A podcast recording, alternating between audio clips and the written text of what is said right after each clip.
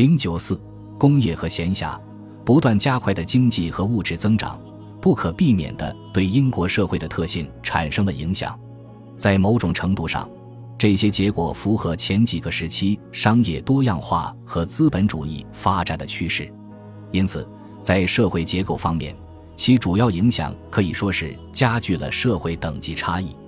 由于财富的分配非常不均衡，而且由于税收的水平和性质对重新分配财富的作用微乎其微，中上阶层的实际生活水平的改善比底层的改善更为显著。原则上，这绝不是新鲜事。例如，十六和十七世纪的农业发展已经明显改变了典型的农村社会结构，圈地运动。囤积居奇以及总体上的改善，正在逐渐使乡村焕然一新。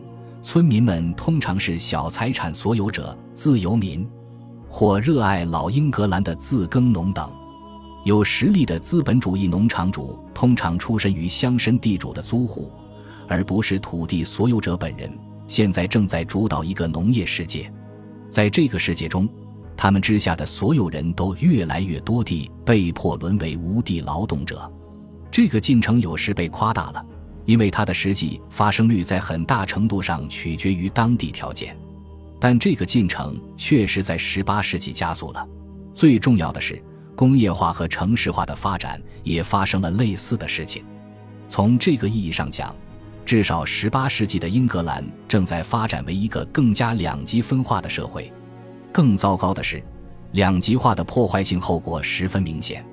且不说当时识字率和通信技术的大幅改善，人口流动的增加也会让更多令人担忧的贫富差距愈加明显。统治精英生活奢侈、铺张浪费，中产阶级生活水平稳步提高，虽然幅度不大，但是累积起来的影响力更大，造成高度商业化。以金钱为基础的经济上的不平等现象尤为刺眼。如果这是一种病态，那么它在首都表现得最为显眼。在伦敦，由于相对缺乏完善的社会约束和习俗，可怜的穷人经常与舒适的资产阶级甚至富豪阶层密切接触，但却一贫如洗。这不可避免地引起在菲尔丁和霍加斯作品中所描述的道德愤怒和社会批判。很难判断。生活条件的实际恶化程度被人们关注到的有多少？在一七五零年之前，食品价格低廉，加上人口几乎没有增长，使得工资稳定，穷人的实际收入可能有所增加。伦敦人对杜松子酒的渴望所产生的可怕问题表明，至少在当时，人们的可支配收入并不过低。然而，在十八世纪下半叶，许多人的情况似乎已经恶化。又回归到粮食收成不佳甚至不足的旧循环，再加上工业经济的短暂衰退和失业浪潮，使得最底层人们的生活变得危险且悲惨。此外，人口迅速增长和机械创新导致工资保持在相对较低的水平，使得新兴无产阶级中更贫困的成员不一定能分享工业发展带来的好处。十八世纪的社会问题。其敏感程度比其他时候看起来尤甚，虽然对这些问题没有简单或全面的答案。穷人开始反击，主要用传统武器来捍卫陷入困境的经济秩序。为了应对物资短缺和高物价，他们呼吁就有法律制定限制中间商和垄断机构的条文。为了反对削减工资和引进机械，他们联合起来，试图挫败他们的主人，组建俱乐部。提供社会保险，在极端情况下，他们经常爆发激烈的反叛和骚乱。尽管他们也取得过一些胜利，但总的来说，这是一场失败的战斗。人们对富有的中间商的所作所为普遍心存不满，拥有土地的乡绅阶层对这种不满情绪表示同情。但是，随着农业的发展，农产品的专业化市场的崛起。无论对地主还是食品商来说都至关重要。陈腐的工业关系的机制存在类似的情况。由于资本主义制造商和非熟练劳动者的共同欺骗行为，旧的学徒法得不到有效执行。认真遵守此类限制性做法的公司将无法参与新的投资和行业。各个行业协会更得不到重视。纯粹提供养老金和疾病津贴的俱乐部得到了上层社会的鼓励，但是联合会也经常受到压制。即使工会是针对18世纪雇主较明显的不公正行为而成立，例如在西部的服装业使用卡车，工会组织有时会取得成功，如伦敦的裁缝业或皇家造船厂，这要归功于成熟的行业工会组织的决心。在大多数新兴行业中，制造商都占有绝对优势，底层民众不满情绪的最极端表现。在某些方面得到最大限度的容忍，毫无疑问，这是因为家长是统治者们认为这是社会的一个必要的安全阀，即使有时候令人感到遗憾。政府很少动用过度的手段来镇压骚乱，对少数相关人也只是采取警告性惩罚措施。如果挑衅行为没有造成严重影响，即使看起来十分极端，惩罚通常会轻得出乎意料。选举骚乱在大部分时间内都被认为是不可避免的，在像考文垂这样动荡的城市里，由于选民众多以及那些不是选民的人的积极参与，每次选举都注定会发生骚乱。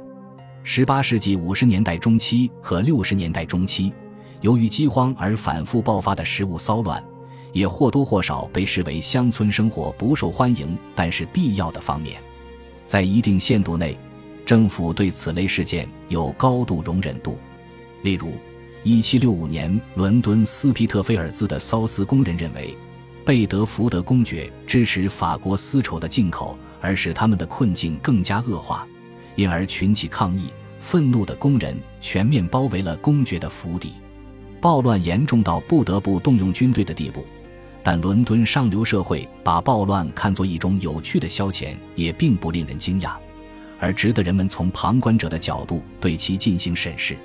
当然，如果暴乱持续下去，可能导致更严重的后果。因此，18世纪30年代最初的反对收费公路的骚乱，得到了相对宽容的对待，甚至得到了有产阶层的鼓励，因为他们跟社会底层民众一样憎恶对公路收费，但事后仍不可避免地受到了惩戒性判罚。此外，从18世纪60年代开始，政府对民众骚乱的态度有所改变。为了捍卫选举权和新闻自由，约翰·威尔克斯发起了旷日持久和有争议的运动，在街头引发了暴力示威活动。